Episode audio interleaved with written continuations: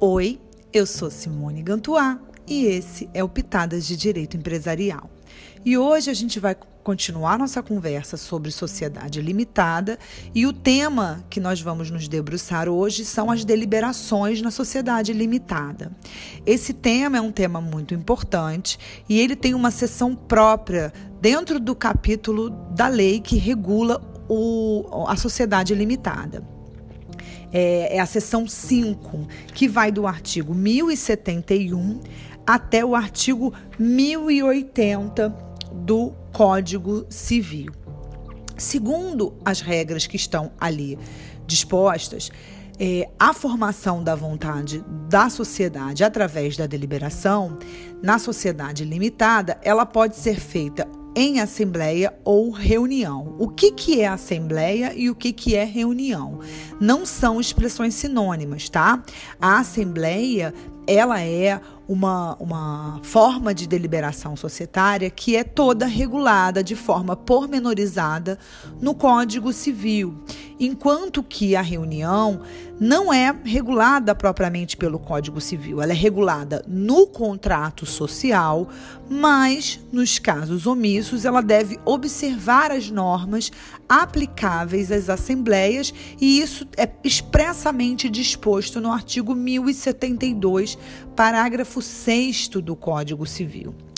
A reunião, ela será é, uma das formas que você pode escolher, desde que você tenha menos de 10 sócios, porque a partir do momento em que você tiver mais de 10 sócios, o artigo 1072, parágrafo 1 ele vai te brecar e vai dizer, olha, nesse caso aqui, a assembleia ela é obrigatória. Cuidado, e aí eu queria só abrir esse pequeno parêntese aqui, cuidado se a sociedade limitada que você estiver observando, ela for enquadrada como microempresa ou empresa de pequeno porte, porque nesse caso, lá na lei 123 de 2006, há uma regra excepcional para as deliberações societárias. E aí, nesse caso, eu vou poder superar pela, pela regência supletiva, pela regência especial, superar as regras que estão no Código Civil e aplicar o que está lá. Depois vocês dão uma olhadinha. Se eu não me engano, eu acho que é o artigo 70, 71, por aí. É a partir do 70 da lei complementar. Não me lembro agora de cabeça. É. A partir do momento que você deseja deliberar, e eu vou tratar mais especificamente nesse podcast da Assembleia, porque é ela que está regulada normativamente, a partir do momento que você decide deliberar na sociedade, existe um passo a passo que você tem que seguir. Não pode, não é bagunça, né? A gente tem que fazer as coisas da forma que a lei determina. Então, é, as deliberações sociais, elas precisam observar as formas que a lei é, estabelece. Então, por exemplo, eu preciso fazer uma convocação. Como é que eu faço essa convocação? Pois bem, a convocação, por força do artigo 1152, parágrafo 3 depende de publicações de anúncios em jornais de circulação e etc. E para a realização dessa assembleia, na primeira convocação, eu preciso de um quórum de instalação de três quartos do capital social. E numa segunda convocação, que enseja uma segunda publicação de um anúncio, essa convocação pode regularmente instaurar uma assembleia com qualquer número de sócios. Então essa é uma formalidade que precisa ser observada. Por isso que a assembleia ela é mais custosa, ela dá mais trabalho de se fazer do que a reunião, mas às vezes isso não é uma escolha, né? existem é, é, a assembleia ela precisa acontecer assim como a reunião também pelo menos uma vez por ano e essa é, assembleia que é obrigatória é, uma vez por ano ela está prevista no artigo 1078 caput do Código Civil. Então, uma vez por ano, essa Assembleia precisa ser, porque pelo menos as contas do administrador precisam ser é, observadas.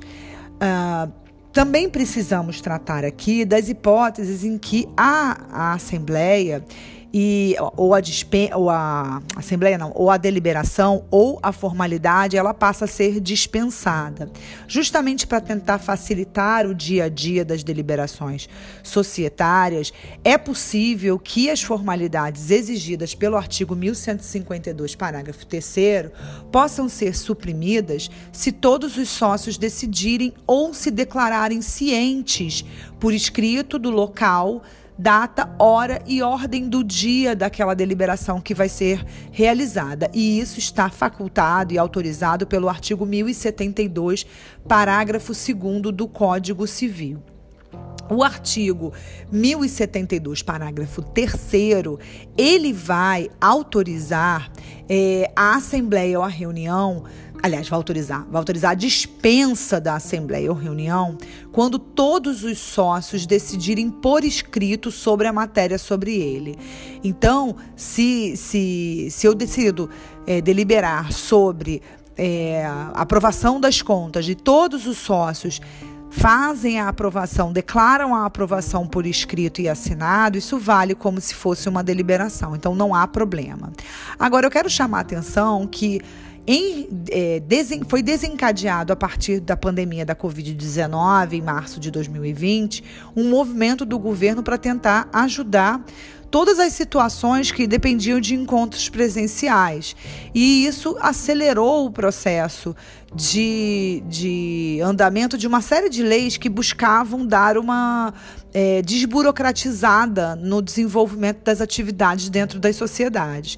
Então, foi aprovada, foi publicada a medida provisória 931 de 2020 no qual o artigo 4 e o artigo 7 passam a não só permitir situações específicas para o ano de 2020 com relação à prorrogação de prazos de realização das assembleias, como também alterou o artigo 1078, é, artigo 1080, perdão, inseriu o artigo 1080 do Código Civil permitindo e passa, passando a permitir que as deliberações possam ocorrer através de reuniões à distância. Então, o sócio pode participar e votar à distância, tanto em reunião quanto assembleia. Isso já veio em muito boa hora, porque já passou do tempo de que as pessoas precisam é, ter mais autonomia para poder fazer as coisas no dia a dia e, e acabam ficando mais flexíveis para resolver as questões internas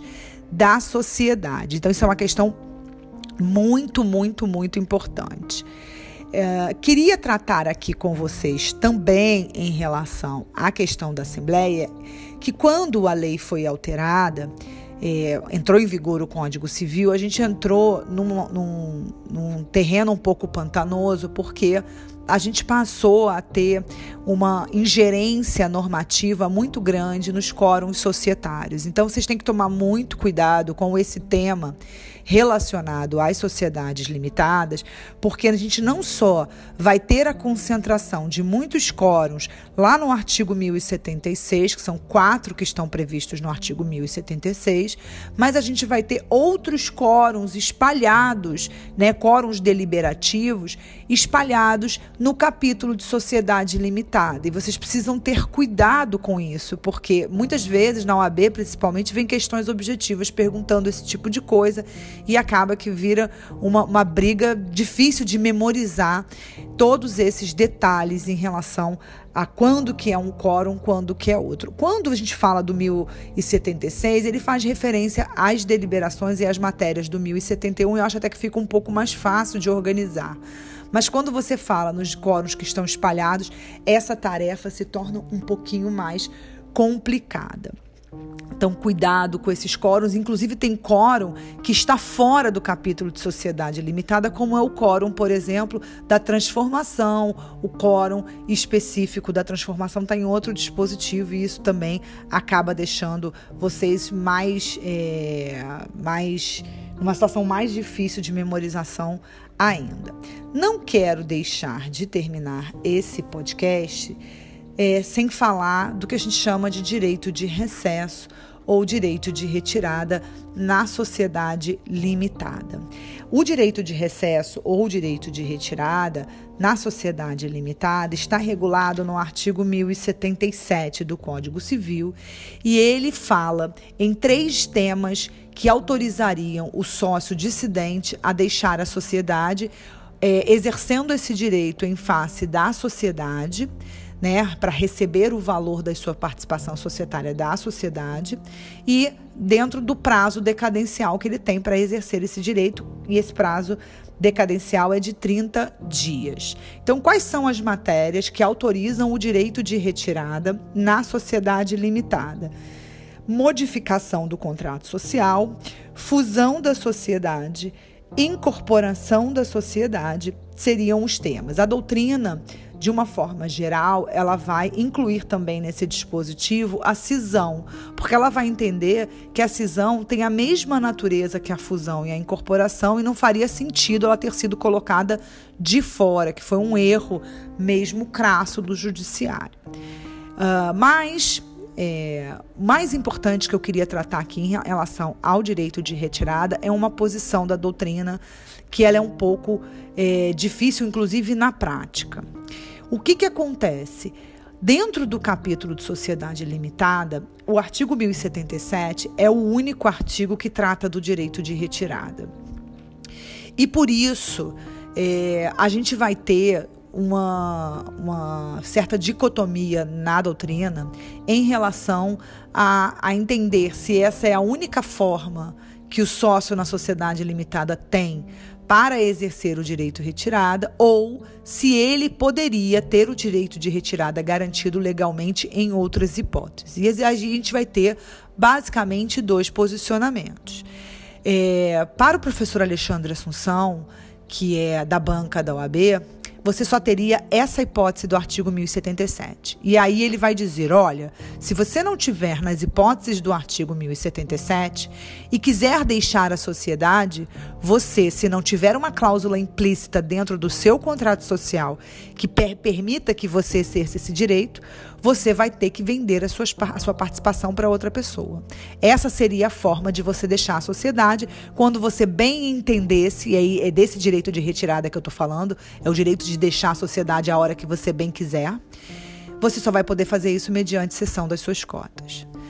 Por outro lado, a gente vai ter também posição da doutrina dizendo que Além do artigo 1077, a gente teria garantido para as sociedades com regência supletiva em caso de omissão de sociedade simples a aplicação do artigo 1031 do Código Civil, que permite que o sócio deixe a sociedade mediante a notificação dos demais sócios.